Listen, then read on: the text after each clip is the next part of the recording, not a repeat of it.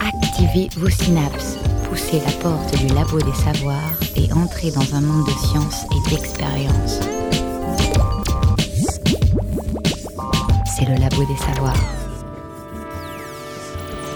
En 1994, dans son livre Pale Blue Dot, l'astrophysicien Carl Sagan disait Toutes les civilisations deviennent spatiales ou s'éteignent. En effet, dans son histoire, l'humanité a été poussée, pour différentes raisons, à explorer et coloniser de nouveaux horizons. Aujourd'hui, les grandes puissances mondiales comme les États-Unis, l'Europe ou la Russie se sont emparées de l'orbite basse de la Terre et se sont même aventurées aux confins de notre système solaire mais d'autres pays du monde expérimentent et persévèrent pour participer à cette grande course à l'espace. Dans un contexte de mondialisation et d'enjeux géopolitiques, certains pays émergents et même des pays en voie de développement se préoccupent de plus en plus de l'espace au-dessus de nos têtes. Bienvenue dans cette nouvelle émission du Labo des Savoirs. J'ai à mes côtés un spécialiste des technologies spatiales. Bonjour Paul Vorer, ou plutôt au téléphone. Euh, vous êtes chargé de recherche à la Fondation pour la recherche stratégique. Bonjour. Bonjour, comment allez-vous? Bien, et vous? Très bien. Oui. Ravi d'être là et Benoît Langlais, directeur de recherche pour le CNRS OLPG, le laboratoire de planétologie et de géodynamique de Nantes. Vous êtes spécialisé dans l'étude des champs magnétiques des planètes et à ce titre, vous êtes au courant de ce qui se passe dans ce secteur. C'est exact. Bonjour aussi. Également présente dans l'émission Solène Léritier qui nous expliquera euh, une des raisons qui poussent ces pays à s'approprier le ciel et Cathy Dogon pour une chronique sur le programme spatial indien. Préparez-vous au décollage. 5, 4, 3, 2, one, zero. All engine running.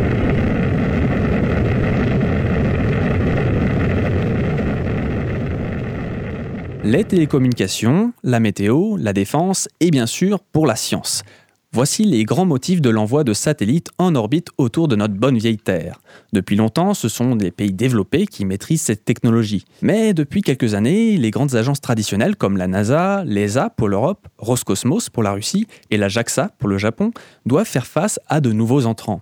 D'une part, il y a le secteur privé, comme SpaceX, Bigelow Aerospace ou euh, Lockheed Martin, mais également les pays émergents, aussi appelés les BRICS, Brésil, Russie, Inde, Chine et Afrique du Sud, voire même des pays en voie de développement qui proposent des services, composent des programmes spatiaux et investissent dans ce secteur. Alors, euh, question à nos invités, euh, s'en est-il fini de l'hégémonie de la NASA ou les Américains restent-ils dans leur rôle de premier de la classe? Oui et non. Alors ils seront pour l'instant toujours premier de la classe. On ne peut pas... On peut pas concevoir une mission spatiale de toute façon qui n'implique pas plusieurs partenaires. Et, à l'heure actuelle, il y a les Américains qui sont très loin devant. Euh, ils ont plus d'argent, plus de moyens, une expérience technologique et scientifique plus importante. Mais euh, de plus en plus, on a des collaborations internationales entre. On a des missions entre la France et euh, les États-Unis, ou plutôt avec les États-Unis et la France, entre les États-Unis et d'autres pays. il est vrai que dans l'avenir, on aura de plus en plus de partenaires à, considérer pour l'exploration spatiale du système solaire. Paul Vorer, une réaction? Alors, en effet, si on considère euh, simplement d'un point de vue budgétaire, euh, il y a dans les programmes spatiaux mondiaux la planète américaine et d'autres petits satellites qui sont autour, euh, comme vous avez cité l'ESA, l'Agence spatiale chinoise, le Japon, etc. les Américains, il faut bien comprendre que le programme spatial américain est divisé en deux grands segments. Il y a le programme civil, qui est incarné par la NASA. En effet, on parle de 17, voire aujourd'hui 19 milliards de dollars de budget, et euh, les programmes spatiaux militaires, euh, dont le montant est parfois un petit peu plus dur à déterminer, mais qui est encore supérieur à ceux de la NASA. Donc euh, ces deux programmes mis ensemble forme une puissance spatiale qui est absolument indépassable aujourd'hui par euh, d'autres, d'autres puissances, même émergentes. Alors, cependant, euh, on est capable de réaliser des choses très intéressantes dans l'espace avec un budget euh, moins grand, et je pense qu'il y aura, on, en parlera au cours de cette émission. Et est-ce que justement les grandes, spatiales, les grandes puissances spatiales comme les États-Unis ou l'Europe prennent en compte le développement du secteur dans ces pays émergents ou en voie de développement? Alors oui, évidemment, c'est pris en compte, euh, notamment au niveau des, collaborations, euh, vous l'avez dit, euh, que ce soit en matière scientifique, commerciale ou d'exploration plus, largement. c'est aussi un facteur parfois de compétition. on pense au secteur du lancement dans lequel l'Inde commence à prendre une place relativement importante grâce à des, disons, des avantages qu'a ce pays au niveau de des, prix de sa main-d'œuvre, par, exemple, ou des prix de la technologie qui sont euh, nécessairement meilleurs marché que ce qu'on peut trouver en Europe, aux États-Unis, euh, voire même en Russie. Ok, alors du coup, j'ai également évoqué les entreprises privées qui arrivent aujourd'hui à être des prestataires pour les agences spatiales. Est-ce que vous savez si le secteur privé euh, est en relation avec les organisations des pays émergents? J'ai pas j'ai pas d'informations énormément là-dessus. Ce que je sais, c'est que l'industrie privée pour l'instant développe des lanceurs. Euh, le but n'est pas euh, philanthropique, pas totalement. Donc euh, ce qu'ils ont en tête derrière, c'est de pouvoir vendre des solutions de lancement alternatives à celles qui sont proposées par, par le consortium européen avec Ariane ou par les Américains ou même par les Japonais. Alors effectivement, le secteur privé s'intéresse à, un petit peu tous les secteurs qui touchent au domaine spatial, c'est-à-dire on peut penser aux lanceurs, euh, à la fabrication des satellites, mais aussi euh, à ce qu'on appelle le segment sol, c'est-à-dire les antennes euh, qui sont capables de, suivre les satellites et de communiquer avec eux. Et le secteur privé a pris en compte effectivement l'émergence des problématiques et des besoins spatiaux dans les pays émergents, notamment en termes de développement, et s'intéresse de plus en plus à des collaborations avec ces pays-là. Mais ce qu'on appelle le new space en fait, euh, euh, qui, est un terme un petit peu difficile à définir et surtout euh, difficile d'y mettre des limites.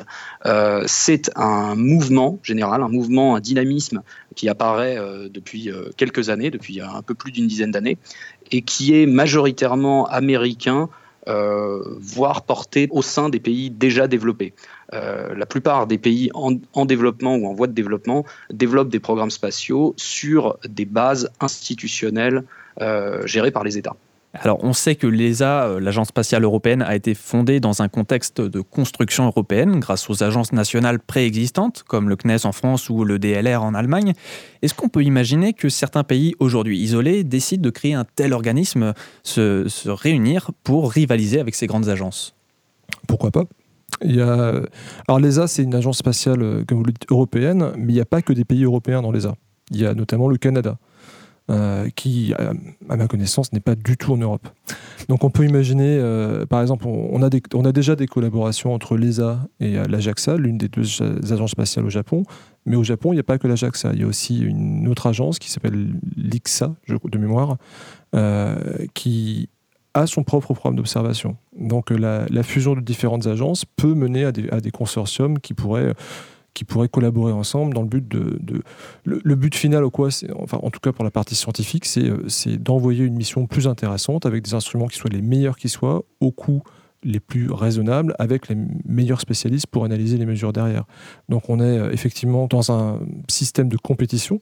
On dirait, le premier arrivé, c'est quand même le, le meilleur servi, mais aussi on est aussi dans un système de collaboration. On peut vraiment rien faire l'un sans l'autre. Paul Vorer, quelque chose à rajouter? Oui, c'est tout à fait ça. Il faut, euh, je pense que le, point sur la, compétition et la coopération euh, est extrêmement important dans le domaine spatial, qui est en fait euh, un domaine qui, qui, mélange les deux.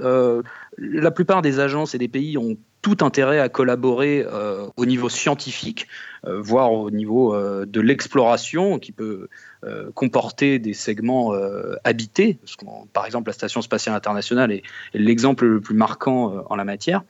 Euh, en revanche, il existe euh, d'autres domaines euh, qui sont plus des domaines de compétition. le lancement de satellites en est un exemple, puisque généralement, c'est un secteur de compétition quasiment commercial entre différentes puissances et différentes entreprises qui sont localisées sur différentes aires géographiques. Et on pense évidemment au secteur, à tout ce qui concerne militaire, où là, la plupart des intérêts en jeu sont des intérêts nationaux euh, qui n'ont pas nécessairement vocation à rentrer dans un cadre euh, coopératif. Alors justement, parlons euh, de, de, ce secteur du, lancement. Alors pour envoyer un satellite, il faut un véhicule, la fusée, aussi appelée lanceur. Euh, il y a des inquiétudes autour de la fusée euh, française Ariane 6 euh, de l'écurie Airbus Safran. Ce lanceur prévu pour 2020 va prendre le relais du modèle Ariane 5, qui est plutôt haut de gamme, arrêtez-moi si je me trompe. Un lancement, Vous avez tout à fait raison. Oui, un lancement en Falcon 9 de SpaceX coûte dans les 50 milliards de, millions pardon, de dollars, alors qu'on peut mettre jusqu'au double si on prend l'option Ariane 5. Est-ce que, comme dans d'autres secteurs, on peut se permettre de se spécialiser dans le haut de gamme, c'est-à-dire avec une grande qualité matérielle, ou bien il vaut mieux mettre ses œufs dans différents paniers Et surtout, est-ce que euh, la réutilisabilité, est-ce que c'est le futur? Alors, pour ce qui concerne le programme Ariane 5 et son successeur, le programme, le programme Ariane 6, euh, en fait, le but d'Ariane 6, c'est de devenir plus flexible. L'un des euh, l'un des principaux avantages et inconvénients d'Ariane 5, c'est sa taille. Il peut envoyer jusqu'à 10 tonnes dans l'espace. 10 tonnes, c'est énorme. On peut faire beaucoup de choses avec. La plupart du temps, en tout cas quand ce programme a été développé, c'est on, imaginait d'envoyer deux satellites euh, ensemble d'un poids d'environ 5 tonnes chacun. On arrive maintenant, le problème suivant, c'est que quand on a un satellite de 6 tonnes, on ne peut pas lui trouver de compagnon. Donc Ariane 6 a été, enfin lorsqu'il a été conçu le programme, il a été décider d'essayer de faire un truc qui soit un peu plus flexible. Donc, on peut y ajouter en fait deux ou trois, enfin deux ou quatre euh, moteurs auxiliaires ou deux, ou quatre euh, réservoirs auxiliaires. on peut envoyer entre 5 et euh, je crois que c'est 5 et 8 tonnes de mémoire, suivant le, besoin du lancement. Donc, ce qui permet quelque part de faire des économies. On adapte la taille du lanceur à l'objet qui est lancé. Après, Ariane Espace, c'est pas seulement, pas seulement la fusée Ariane. Il y a beaucoup d'autres lanceurs. Euh, les lanceurs basés sur les Vega, il y en a un autre, il y en a un troisième type. Donc en réalité, Ariane Espace peut envoyer toutes sortes d'objets. Sur le coup, le fait de pouvoir réutiliser une partie des composants, euh, c'est possible, oui, mais ça coûte beaucoup d'argent aussi, parce qu'il faut pouvoir euh, réutiliser, ça veut dire pouvoir récupérer. ça veut dire reconditionner aussi, et c'est pas, à ma connaissance, le programme SpaceX, il est loin d'être totalement opérationnel. Donc euh, on espère que ça va marcher, évidemment. moins, coûte, moins cher ça coûte, mieux c'est pour tout le monde. Mais c'est pas dit que ce soit aussi fiable que, le programme Ariane, qui pour l'instant est à plus de 90% de réussite, je crois.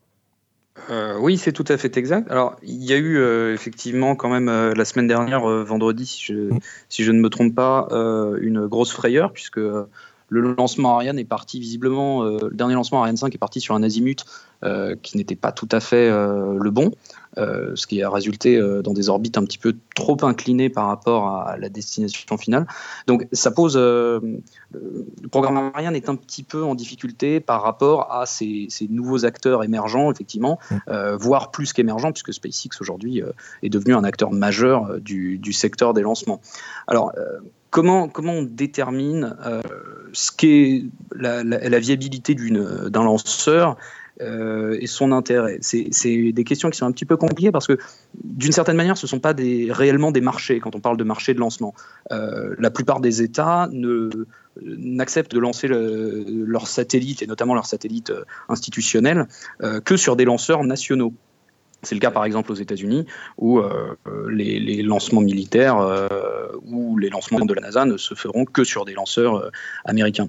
ce qui fait en sorte qu'il y ait une sorte de protectionnisme de fait sur euh, ce type de marché-là, qui sont inaccessibles à Ariane, sauf dans le cadre d'une coopération comme dans le lancement du, James Webb euh, télescope. Euh, et, donc, ça limite de fait l'accès à des marchés supérieur, euh, encore plus haut de gamme, euh, qu'Ariane serait totalement capable euh, de, gérer en termes de performance et de fiabilité, mais qui, lui sont inaccessibles d'un point de vue, d'un point de, vue de, régulation et de choix étatique.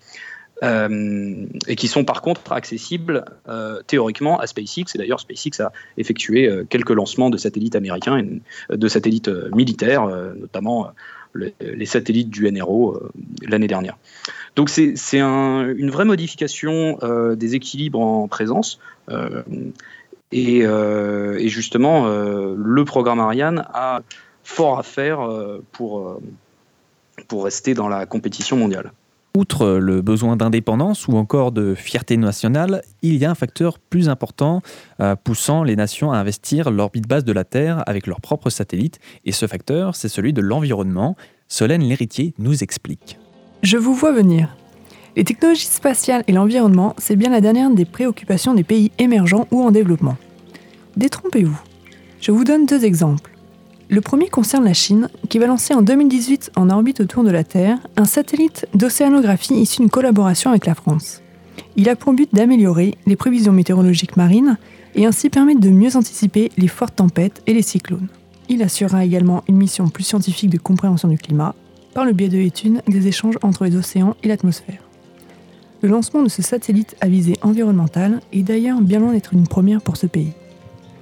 La Chine étant actuellement la deuxième puissance économique dans le monde, elle constitue peut-être un cas à part. Parlons alors de l'Afrique du Sud, du Mexique ou encore de la Malaisie, dont les agences spatiales font partie du comité sur les satellites d'observation de la Terre, qui coordonne la gestion internationale des missions d'observation et d'études de notre planète, l'objectif de mieux appréhender le climat. Pourquoi un tel intérêt de leur part? Ces satellites de télédétection permettent une gouvernance autonome et efficace en matière de gestion des ressources naturelles, d'adaptation au changement climatique, voire même d'organisation suite à une catastrophe naturelle telle que des inondations, des sécheresses ou encore des ouragans. Plusieurs degrés de maîtrise des technologies spatiales pour ces applications sont à considérer. Il peut s'agir de l'utilisation des données issues de ces satellites, de la conception et du développement de satellites, voire même de la prise en charge du lancement et de la mise en orbite. Commençons par le cas du Kenya.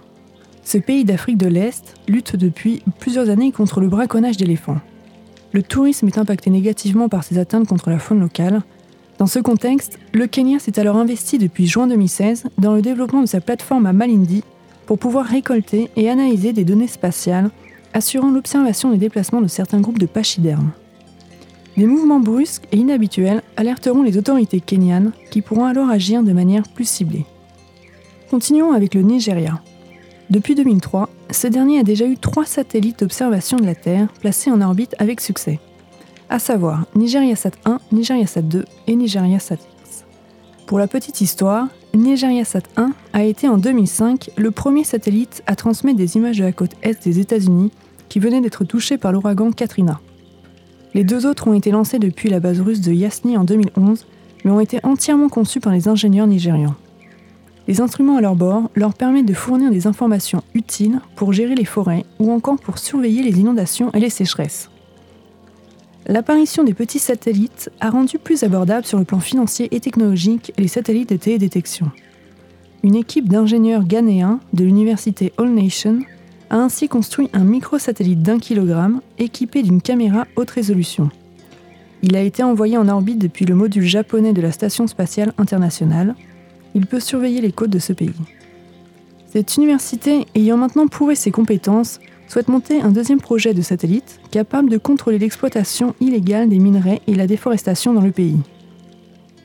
Je vous ai beaucoup parlé de l'Afrique, mais j'aurais également pu vous parler des relations de l'Inde, de l'Indonésie et du Vietnam, et bien d'autres encore avec les technologies spatiales pour l'observation environnementale de la Terre. Pour terminer, il ne faut pas non plus être naïf.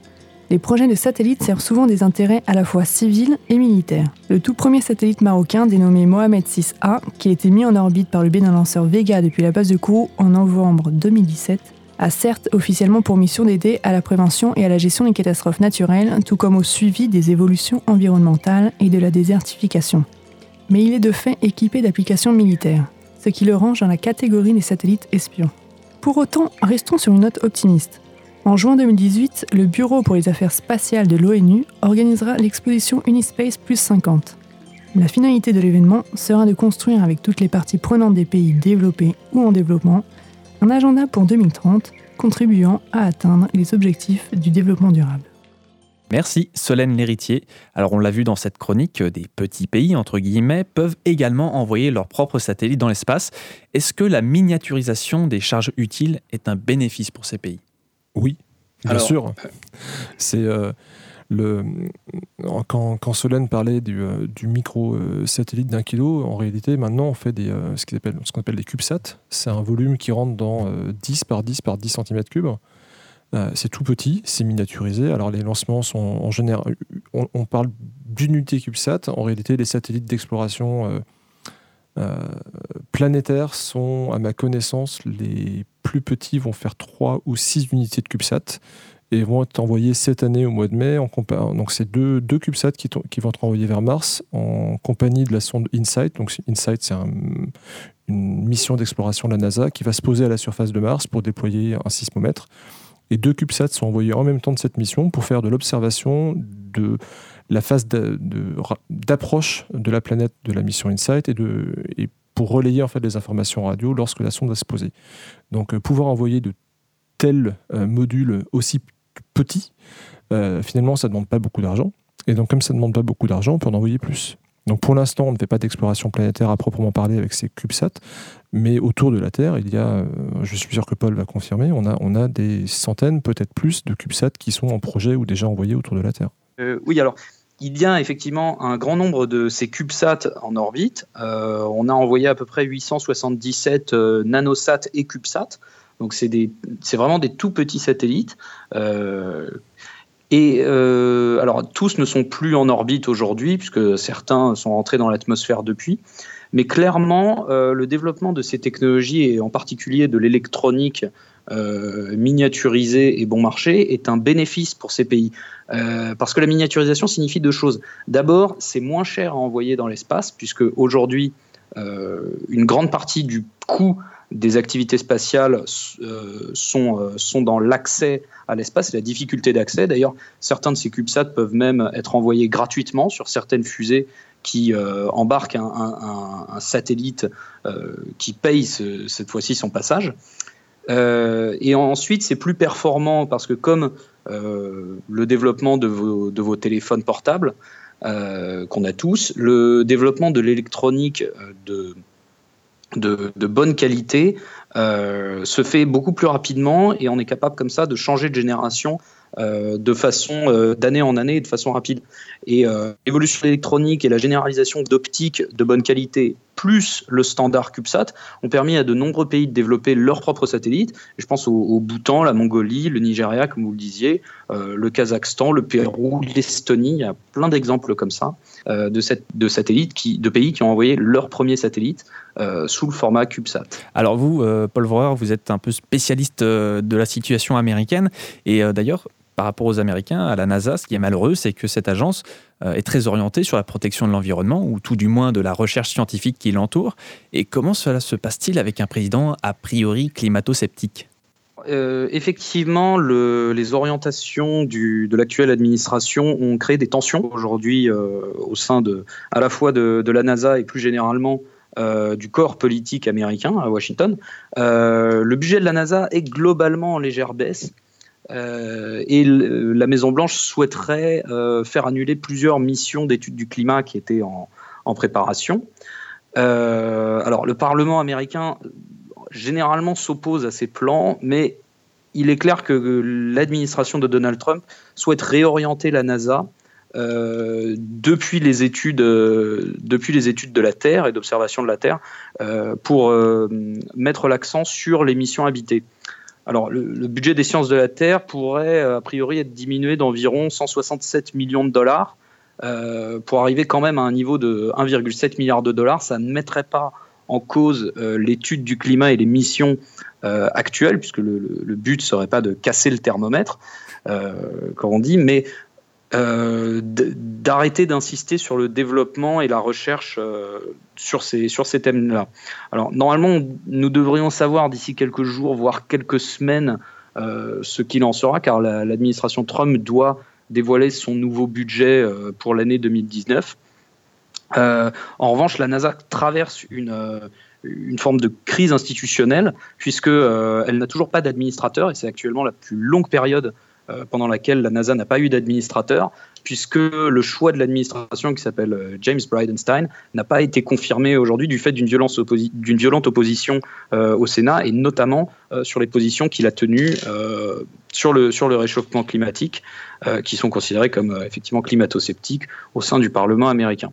Donc ça signifie que l'administration de la NASA n'a pas de direction claire et identifiée aujourd'hui sur ce qu'elle va devoir faire dans les années qui viennent. Et si, si, je peux rajouter, en fait, c'est alors c'est totalement exact. Le, budget de la NASA est globalement légèrement diminué. On a une espèce de, de phénomène où on veut, où l'administration Trump souhaite mettre plus d'argent dans l'exploration spatiale, dont l'exploration humaine, et moins d'argent dans l'observation de la Terre. Mais il euh, ne faut pas oublier qu'aux États-Unis, euh, et c'est le cas partout en réalité, dans l'exploration spatiale, on a une espèce d'inertie. Les programmes qu'on décide aujourd'hui euh, ne vont voir le jour que d'ici 5, 10, 15 ans pour, pour les plus éloignés. quand Obama est arrivé au pouvoir, il y a eu de mémoire, c'est la première ou la deuxième année, il y a eu une volonté de la part de l'administration Obama de remettre l'accent sur l'exploration de la Lune. Euh, je me souviens des conférences. On, a tous les ans une conférence à San Francisco euh, qui rassemble plus de 20 000 scientifiques en sciences de la Terre et, et exploration de l'univers. Euh, je me souviens que le, gros développement allait sur l'exploration de la Lune. Et en réalité, il s'est presque rien passé. Donc je ne dis pas que rien ne se passera pour l'observation de la Terre. J'espère de tout cœur que le budget de l'observation de la Terre ne va pas diminuer. Mais Trump n'est pas éternel, en tout cas sa présidence n'est pas éternelle, on verra dans trois ans ce qui se passe. Et effectivement, on a une grosse opposition, même euh, si les deux chambres ont la majorité républicaine, on a une grosse opposition pour maintenir le financement euh, de l'observation de la Terre, et notamment tout ce qui est surveillance du climat et, du réchauffement climatique. Il me semble que euh, lors d'une dernière émission qu'on avait faite, notamment sur Cassini, au moment de de l'arrêt de, la mission, on avait parlé justement de, l'arrêt des, recherches sur la Lune, qu'on considérait has en fait. Et, du coup, j'avais cru entendre qu'Obama avait euh, plutôt ralenti. Alors, pas au début. D'accord, mais, par la euh, suite. ouais, par la suite, bah, par la suite, ça s'est pas fait, justement. Mais au début, euh, c'était tout le monde, tout le monde retourne sur la Lune. C'était de mémoire, l'administration voulait renvoyer l'homme sur la Lune d'ici 2020. tout ça dans le but de d'en faire une espèce de base de départ. Et c'est un petit peu ce que veut faire Trump aussi, c'est que euh, il veut renvoyer euh, l'homme dans l'espace, l'exploration humaine, c'est important. Pour, l'administration en tout cas, euh, se servir de la Lune comme un point de départ, c'est leur objectif au final. Donc c'est réexplorer la Lune, se la réapproprier, potentiellement développer des bases là-bas. Mais tout ça demande du temps, demande beaucoup d'argent. Et, comme je le disais tout à l'heure, il y a vraiment une inertie temporelle là-dedans. Alors c'est tout à fait vrai. Euh, ce, qui est, euh, ce qui est vrai, c'est qu'effectivement, il y a deux programmes en particulier qui sont en développement euh, depuis... alors si, on va chercher vraiment à l'origine de ces programmes, on peut remonter à, à 2005, ce qui s'appelait sous la présidence Bush la Vision for Space Exploration, qu'on a, qu'on a appelé programme Constellation, qui devait créer une, grande fusée issue des technologies de la navette spatiale, qui s'appelait au début RS-5 et qui aujourd'hui euh, s'appelle le SLS, le Space Launch System. Euh, et ces technologies étaient censées, en tout cas, euh, pouvoir mettre une certaine masse de l'ordre d'une centaine de tonnes en, orbite, en orbite terrestre, afin à la fois de, de pouvoir aller explorer la Lune et ce qu'on appelle l'espace cislunaire, c'est-à-dire ce qui est aux abords de la Lune, et ça, euh, c'était le, plan de l'administration d'Obama qui voulait carrément capturer un astéroïde et le mettre euh, autour de la Lune et ensuite envoyer des hommes pour aller euh, faire des expériences sur cet astéroïde. Aujourd'hui, on s'oriente sur un plan qui ressemble plutôt à une forme de station spatiale en orbite de la Lune qui s'appelle la Deep Space Gateway dans les plans actuels de la NASA. Et euh, l'objectif lointain, à long terme de l'exploration humaine, ce serait d'aller poser euh, des hommes sur Mars. Et ça a toujours été, euh, depuis, depuis les origines, le, rêve de, la NASA. la stabilité institutionnelle actuelle ne, ne permet pas de, de, savoir exactement ce qu'il adviendra de ces plans. une information qui est sortie ces derniers jours c'est qu'a priori la NASA euh, planifie de cesser les opérations de la Station spatiale internationale aux alentours de 2025. Donc euh, c'est la suite. C'est la suite dont il faut décider maintenant, puisque, comme vous l'avez dit, il y a une certaine inertie dans ces, dans ces programmes. Et dans dix ans, il faudra savoir ce, qui, ce qui se passe après en termes d'exploration humaine. Eh bien, on va ralentir cette inertie avec une petite pause musicale. We meet in an hour of change and challenge, in a decade of hope and fear.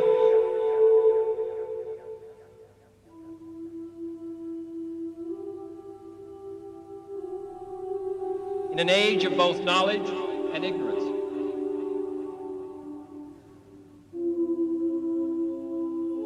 The greater our knowledge increases, the greater our ignorance unfolds.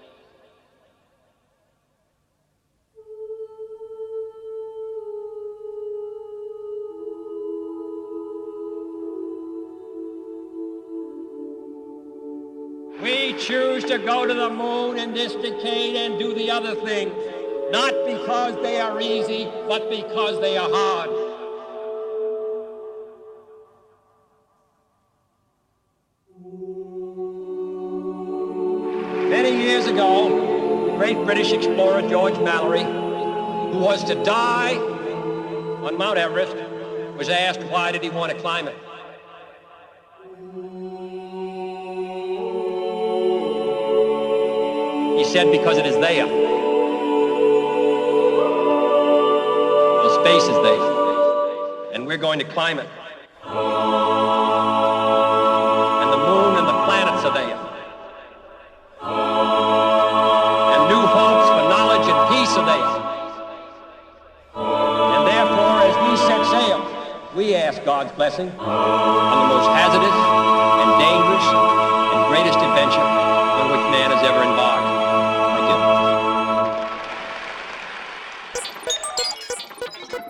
Le Labo des Savoirs, émission activatrice de Synapse. De retour au Labo des Savoirs dans cette émission euh, qui s'intéresse à la place des pays émergents et en voie de développement dans le domaine spatial, émission que vous pourrez retrouver en podcast sur le site euh, www.labodessavoirs.fr.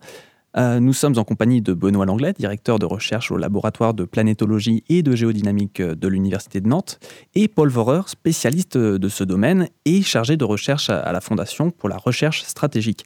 D'ailleurs, Paul Vorer, euh, pouvez-vous nous expliquer votre travail dans cette fondation?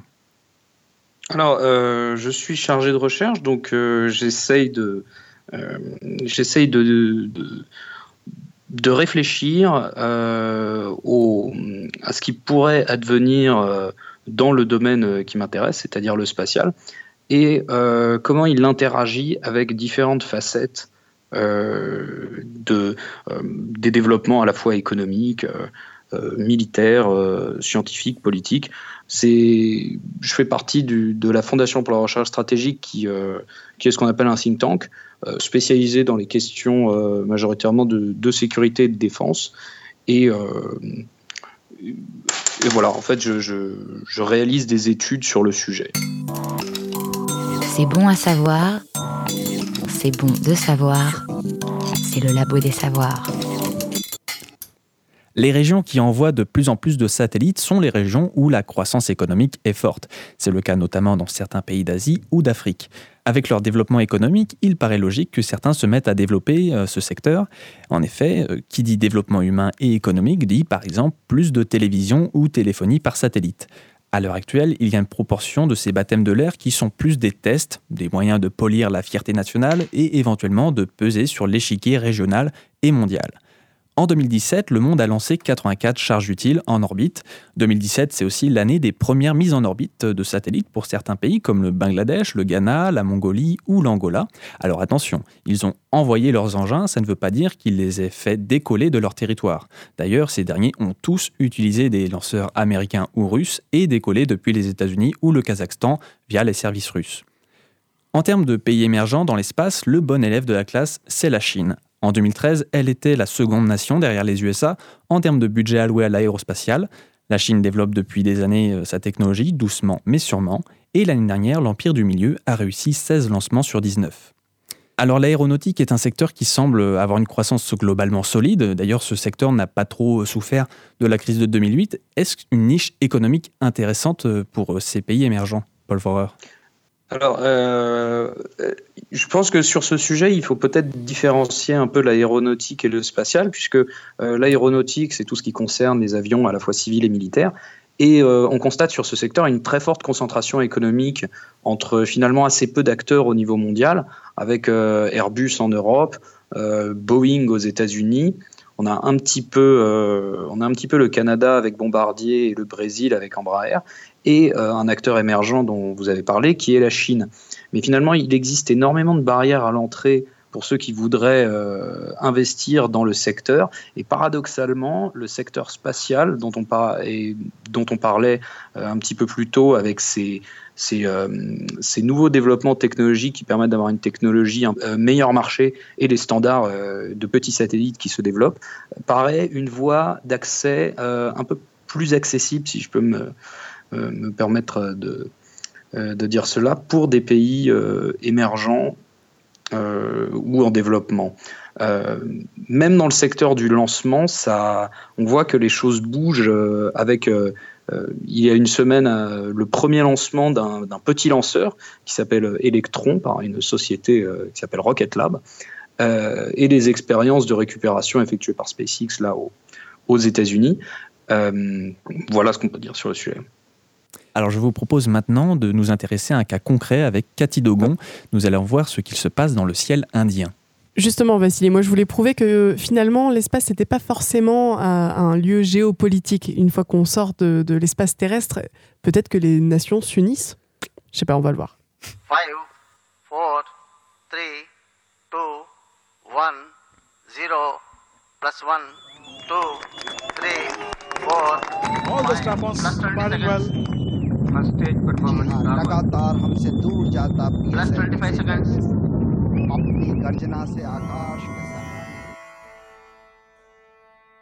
Petite remise en contexte, l'Inde est une puissance grandissante que l'on ne peut plus négliger. Imposante par son milliard 300 millions d'habitants, les plus optimistes la projettent à la troisième puissance mondiale d'ici 2020. 2020, c'est demain. Attention, si économiquement l'Inde se porte de mieux en mieux, la deuxième puissance démocratique mondiale n'est pas non plus le royaume des merveilles. L'autosuffisance alimentaire n'est plus garantie à cause de la raréfaction des terres agricoles, du manque d'eau et de l'augmentation de la population. À cela, il faut ajouter une importante criminalité dans les villes comme New Delhi, la capitale, où le taux de criminalité pour 100 000 habitants s'élevait en 2010 à 281 crimes. Je vous mets toutes les sources sur le site du Labo des Savoirs et vous pourrez retrouver toutes les informations sur nos réseaux sociaux. La moitié de la population a moins de 25 ans en Inde et ça, c'est un véritable atout et une force de travail. La croissance économique exponentielle et la compétitivité mondiale, ce nouveau pays industrialisé comme on l'appelle, les doit à ses pôles d'excellence reconnus. Parmi eux les biotechnologies, l'industrie pharmaceutique, la production de logiciels et évidemment, on y vient, l'industrie spatiale. L'expertise spatiale indienne devient peu à peu incontournable. Il y a près d'un an, jour pour jour, l'IRSO, l'agence spatiale indienne, a réalisé une prouesse. Elle a envoyé dans l'espace 104 satellites en un seul vol. Le Polar Satellite Launch Vehicle, mercredi 15 février 2017, était une première. Le précédent record de ce type était détenu par la Russie avec 39 satellites en juin 2014. Pour info, l'IRSO c'est plus d'un milliard d'euros par an débloqués par le gouvernement. Et ça fait débat bien sûr, parce qu'en Inde, il y a plein d'autres chantiers à développer, notamment des chantiers sociaux, comme je évoqué tout à l'heure. Mais depuis 1969, l'agence spatiale indienne s'est forgée sur l'expérience d'autres nations. Elle a longtemps été sous les ailes de... Elle a longtemps été sous l'aile des États-Unis, puis de la France, Cocorico. Les projets se développent d'année en année et les Indiens ne manquent pas d'ambition. En 2013, la nation de Bollywood a d'ailleurs envoyé sa sonde en orbite autour de Mars. Elle émet toujours et transmet encore des informations sur la planète rouge. Pour l'anecdote, cette mission aura coûté moins cher que la réalisation du film Gravity. Et c'est là toute la richesse de l'Inde en fait. Sa main-d'œuvre peu chère. Les Occidentaux parlent même de programmes spatiaux low cost, encore moins chers que ceux d'Elon Musk, qui défiaient déjà toute concurrence. La République de l'Asie du Sud se distingue aussi par ses politiques spatiales. À la différence des nations reconnues pour l'aéronautique, elle n'a pas peur de paraître has Alors que l'Europe et les États-Unis placent derrière eux toutes les missions d'exploration lunaire, comme on l'a vu, ça fait débat, les Indiens, eux, projettent d'y allunir en 2018, avec Chandrayaan 2, qui veut grosso modo dire véhicule lunaire ou voyage lunaire. Ils espèrent recueillir des données sur le sol de notre satellite naturel. Les derniers à avoir fait ça, ce sont les Chinois en 2013 avec le rover U2. La Lune, les Indiens la connaissent déjà. En 2008, Chandrayaan 1 avait détecté une supposée eau magmatique dans un cratère lunaire. Cette nouvelle mission doit étudier cette hypothèse. Alors si les Américains ont été les premiers à poser les pieds sur la Lune, les premières découvertes d'ampleur pourraient être indiennes. Et chacun se réjouirait que la patrie de Shiva endosse ce rôle. D'ailleurs, les nations concurrentes apprécient utiliser les savoir-faire indiens. Les États-Unis ont fourni 96 des 104 satellites dont je vous parlais tout à l'heure. Les autres sont d'origine israélienne, néerlandaise, kazakh, saoudienne ou suisse. Preuve que la géopolitique de l'espace est passée dans une autre ère, la coopération. Et entre nous, c'est beaucoup plus facile de coopérer quand le coût de la main-d'œuvre est plus faible ailleurs. Merci Cathy Dogon. Alors comme tu l'as dit, l'Inde est un pays avec une démographie sociologiquement très hétérogène, il y a de grandes inégalités, et à côté de ça on entend souvent une remarque à propos des activités humaines dans l'espace, mais pourquoi gaspiller autant d'argent? Pourquoi ne pas plutôt s'occuper des pauvres ou de la famine en Afrique? Alors quel est votre ressenti euh, par rapport à cette critique? Alors mon ressenti euh, en tant que scientifique totalement coupé de la réalité, c'est qu'il faut absolument explorer l'espace. Maintenant, euh, je suis aussi un père de famille, je paye des impôts, je vis dans un monde normal, et on ne peut pas mettre tous les moyens dans l'espace. L'exploration de l'espace, c'est quelque chose qui a toujours fait rêver. Euh, je travaille sur l'exploration de presque toutes les planètes du système solaire. Mercure, pour ne citer qu'elle, était la planète qui est, baptisée Mercure en, en, rapport avec le dieu du commerce et le dieu du voyage parce que c'est la planète qui se déplace la plus vite dans le ciel. En tout cas, c'est la planète qui se déplace le plus vite depuis la Terre. Euh, ça fait toujours rêver l'espace. Allez voir ailleurs, sur les autres planètes du système solaire, c'est avant tout pour mieux connaître la Terre. Euh, par exemple, la Terre est euh, protégée par un bouclier magnétique qui est généré à l'intérieur de la Terre. je passe sur les détails, mais sans ce bouclier magnétique, la vie à la surface de la Terre serait totalement différente, voire même inexistante. Donc on est content, on a un champ magnétique, on sait à peu près comment il marche sur la Terre, mais quelque part, on n'a qu'un exemple de la réalisation d'un processus qui fonctionne. Savoir si ce processus peut fonctionner sur d'autres planètes ou pas, ça permet de mieux comprendre et de mieux contraindre ce processus qu'on a sur Terre. Et c'est qu'un seul exemple, le champ magnétique, bien sûr. Le, rôle de l'eau, le rôle de l'atmosphère, euh, l'altération des minéraux, l'évolution des surfaces planétaires, tout ça, ça nous renseigne en allant voir ailleurs ce qui peut se produire sur Terre ou ce qui s'est produit sur Terre. Donc euh, c'est important d'y aller. Après, sur la notion des budgets, euh, si aujourd'hui on s'en donnait les moyens, on irait sur Mars demain ou euh, dans six mois. Euh, simplement, ça coûte très cher. Et je pense effectivement qu'on a bien mieux à faire de s'occuper de notre planète, tout en gardant une part de, rêve, une part d'exploration, mais que le, budget qu'on doit consacrer à l'exploration spatiale et à la science en général, parce que c'est pas seulement l'exploration spatiale, doit être en rapport avec ce qu'on fait par ailleurs. Paul Vorer alors euh, oui, la critique, euh, cette critique, elle est courante. Euh, et il faut bien avouer qu'elle n'est pas, qu'elle pas sans fondement, puisqu'il y a un grand décalage entre la perception qu'on peut avoir de la situation de, détresse de certaines populations, comme vous l'avez dit dans, dans le monde, et l'aspect dispendieux de certaines dépenses spatiales, et notamment en termes de vol habité. Mais si on revient par exemple sur le cas de l'Inde, il ne faut pas oublier qu'un pays comme l'Inde, en Inde, le programme spatial a été développé essentiellement pour euh, être un vecteur de développement, euh, avec euh, des programmes d'observation de la Terre qui ont mené à des politiques agricoles, de, gestion des ressources et plus généralement d'aménagement du territoire. Et c'est ensuite plus tard que sont venus se greffer sur ces origines de, de, développement à visée presque humanitaire, d'autres intérêts et alors, on a eu euh, effectivement des, intérêts euh, bah, de, sécurité et de défense qui se sont greffés là-dessus. Euh, des intérêts industriels, puisque, comme vous l'avez dit, la main-d'œuvre étant étant peu chère et finalement la technologie étant dérivée notamment de technologies françaises, puisque leur, leur, moteur fusée est un dérivé du moteur Viking d'Ariane, ça, ça, a permis à l'Inde de de, faire des offres à l'international, notamment en termes de lancement. Et celui dont vous avez parlé, euh, qui a lancé 104 satellites, il faut savoir que 88 d'entre eux étaient en fait des CubeSats euh, d'une société américaine qui s'appelle Planet. Donc l'espace est aussi un vecteur de développement à la fois humain, économique. Et euh, la dernière étape, comme pour la plupart des pays, consiste à s'affirmer en tant que puissance spatiale et euh, là, on rentre euh, effectivement dans les, euh, dans les thèmes de l'exploration et de la science, et même actuellement, pour, pour, ce qui concerne l'Inde, l'éventualité de développer des programmes de vol habité. Alors justement, l'Inde est indépendante vis-à-vis du trio USA, Europe, Russie en termes de lancement. Et qu'est-ce qu'il faudrait aux autres pays justement pour avoir cette indépendance? Est-ce qu'il faudrait juste un, lanceur fait maison et une base de lancement? Ou il y a autre chose? Alors, ça dépend, ça dépend en fait de la manière dont on, prend le, problème. Effectivement, le fait d'avoir une base de lancement et un lanceur indépendant, euh, est indispensable pour figurer parmi, entre guillemets, le club des puissances spatiales, qui sont actuellement au nombre de 11 euh, depuis la, semaine dernière, puisque la Nouvelle-Zélande est rentrée dans le club. Euh, mais si on parle d'activité spatiale en tant que telle, le fait de disposer d'un lanceur n'est pas forcément nécessaire pour euh, avoir, des, activités liées à l'espace et notamment des applications qui utilisent des moyens spatiaux. Euh, l'observation de la Terre, la navigation et, euh, et, le, et, les télécommunications peuvent être assurées par des satellites que l'on achète à l'étranger et que l'on opère soi-même depuis son, pays. on, peut même, aller plus loin en fait. Les Indiens ont en projet de lancer une nouvelle mission martienne, donc qui sera Mangalyaan 2, qui devrait partir en 2020.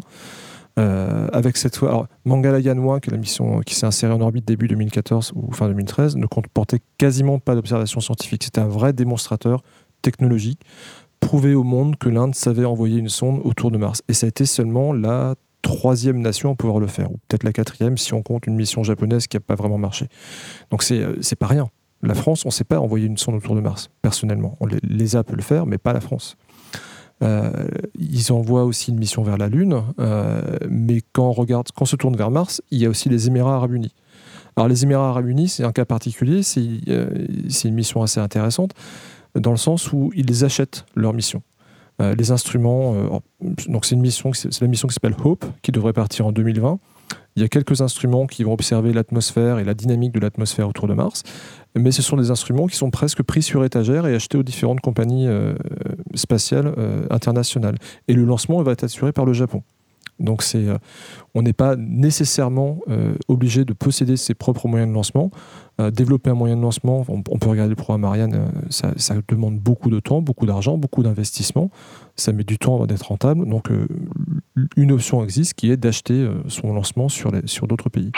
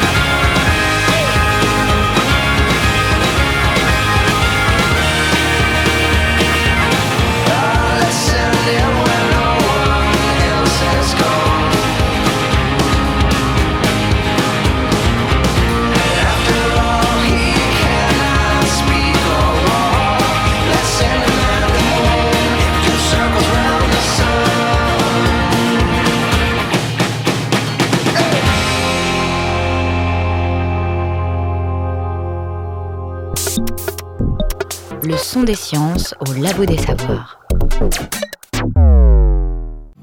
Ah, guide suprême. Ah, Nadial. Dans à peine quelques mois, nous devrions pouvoir lancer notre production d'uranium enrichi et nous testerons notre missile dans une semaine. Hmm. Le bout est trop rond. Il faut qu'il soit plus pointu que ça. Rond, t'as pas les chocottes. Pointu, t'as les chocottes. Cette bombe, il va faire marrer tous nos ennemis. Ils vont croire qu'un god géant à moteur leur fonce droit dessus. Euh, non, guide suprême. La forme du missile n'a pas d'influence sur l'aérodynamique. Seule la charge explosive compte. Non, il se plante dans le sol et là, boum Guide suprême, je crois, il me semble que vos informations sur les bombes proviennent de cartoons. N'importe nawak des films sur la recherche scientifique. Euh, dans ces films, juste comme ça, une question. Y avait-il un canal dans le... Vous savez, quand le missile explose, le bec tourne et se retrouve derrière sa tête? Et du coup, quand il veut parler, il est obligé de le ramener. Il y avait un personnage souffrant d'une difformité de ce genre, oui. Ok. Je suis maintenant sûr à 100% que vous avez vu un cartoon. Sois gentil, pendant un instant, imagine que je suis pas un génie. Voilà, c'est fait. Vous aurez probablement reconnu cet extrait du film The Dictator de Larry Charles avec Sacha Baron Cohen dans le rôle du vilain dictateur Aladdin inspectant son arsenal nucléaire. On a parlé des programmes sérieux qui font du business, qui génèrent des milliards de dollars. Il y a aussi les efforts de certains pays pour assurer leur présence dans l'espace ou même envoyer leurs propres engins, mais ils ne sont pas seuls. Il y a par exemple la République démocratique du Congo et son programme de recherche astronomique nommé Troposphère. Comme dans la cour des grands, ce sont des gens intelligents qui développent des petites fusées, mais sans aide du gouvernement qui a d'autres problèmes à gérer, euh, c'est pas facile. Avec peu de moyens, ils ont tout de même réussi à envoyer des fusées. Le premier lancement n'est allé qu'à 1500 mètres d'altitude, mais la seconde, en 2008, s'est envolée jusqu'à 15 km d'altitude en 47 secondes. La dernière tentative en 2009 fut un échec malheureusement. Au lieu de décoller fièrement pour atteindre les 36 km, elle est littéralement partie en cacahuète, tuant sur le coup le premier astronaute congolais, un petit rat. On rigole, on rigole, mais euh, ils sont peut-être les concurrents de demain. Même la technologie américaine a commencé dans un hangar avec des bouts de ficelle. Pourtant, ces Congolais ont raison de tenter l'aventure car le Congo est situé sur l'équateur. Alors, chers invités, pourquoi c'est un avantage d'être sur l'équateur? Alors, pour l'exploration euh, du système solaire, ce qui, est important, c'est de pouvoir s'échapper de l'orbite terrestre. Et euh, partir vers les pôles, par exemple, eh ben, euh, ça met le satellite sur une trajectoire qui fait qu'il va falloir qu'il tourne à 90 degrés pour, pour partir dans le plan de l'équateur. Donc faire un lancement le plus équatorial possible, mettre la sonde en orbite sur une quasiment dans le plan de l'équateur, ça permet après d'économiser l'énergie pour l'envoyer ailleurs. C'est la principale explication. Euh, mais lancer l'équateur, c'est pas toujours pratique. Quand on veut faire une orbite polaire, par exemple, on n'a pas forcément l'avantage d'être proche de l'équateur.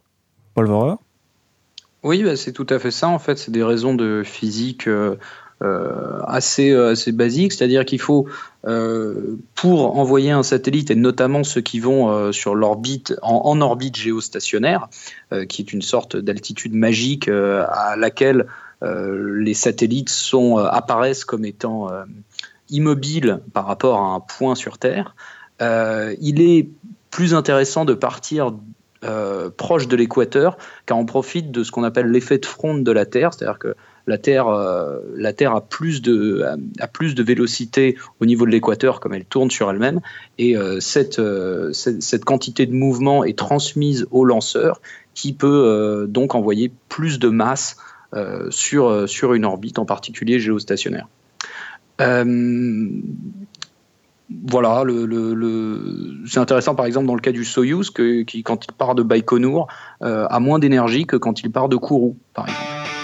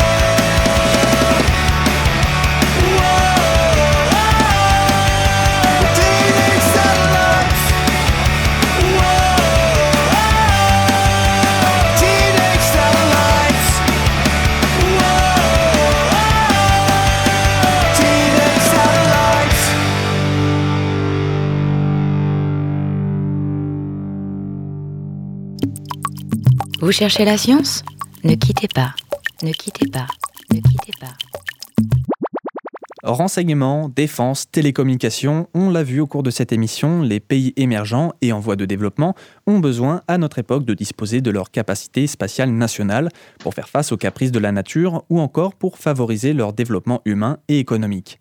L'avenir nous le montrera très certainement, ces pays comme l'Iran, les Émirats arabes unis, le Nigeria ou encore l'Inde vont rattraper leur retard on pourra toujours faire des frontières sur Terre, mais nous sommes obligés de partager l'espace autour de notre planète. Merci à nos invités de nous avoir rejoints, Benoît Langlais et Paul Vorer. Merci également à nos deux chroniqueuses extraterrestres, Solène Léritier et Cathy Dogon, ainsi que notre contrôleur technique intergalactique, Victor Lucas. À bientôt dans le Labo des